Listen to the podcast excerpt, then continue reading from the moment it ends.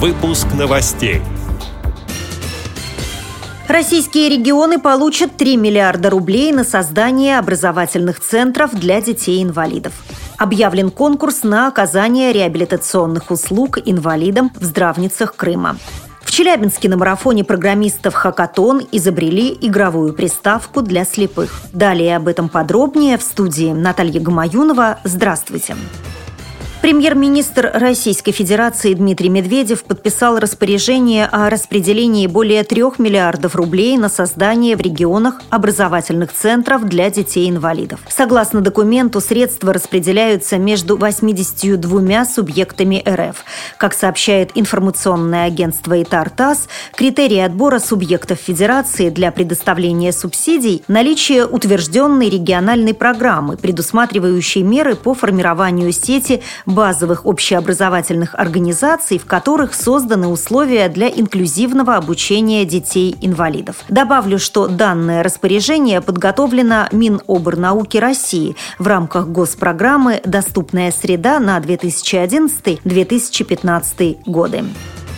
Департамент города Москвы по конкурентной политике объявил открытый конкурс на оказание комплексных услуг по реабилитации инвалидов с травмами спинного и головного мозга, проживающих в столице. Реабилитация будет проводиться на базе учреждений, расположенных на территории Республики Крым. Как сообщается на официальном сайте управы района Замоскворечье, заказчиком конкурса стал Департамент социальной защиты населения Москвы. Общая сумма контракта более 59 миллионов миллионов рублей. Согласно условиям, реабилитационные услуги должны быть оказаны с июня по декабрь 2015 года. Заявки для участия в конкурсе принимаются до 5 мая. Победитель станет известен 7 мая.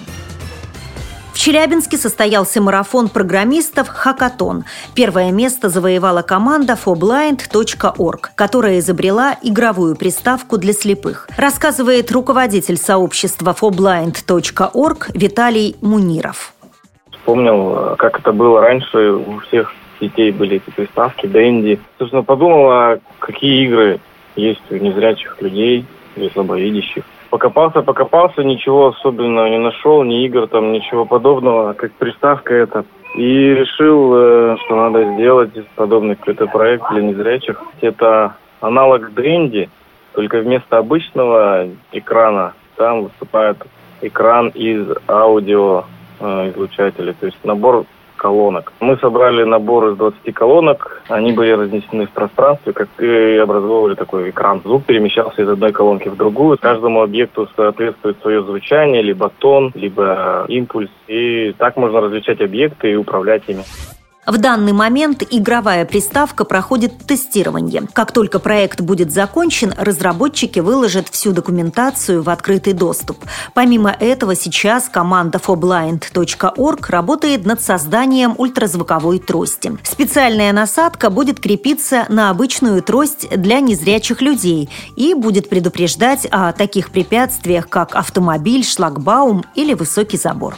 С этими и другими новостями вы можете познакомиться на сайте Радио ВОЗ. Мы будем рады рассказать о событиях в вашем регионе. Пишите нам по адресу новости собака ру. А я желаю вам всего доброго и до встречи.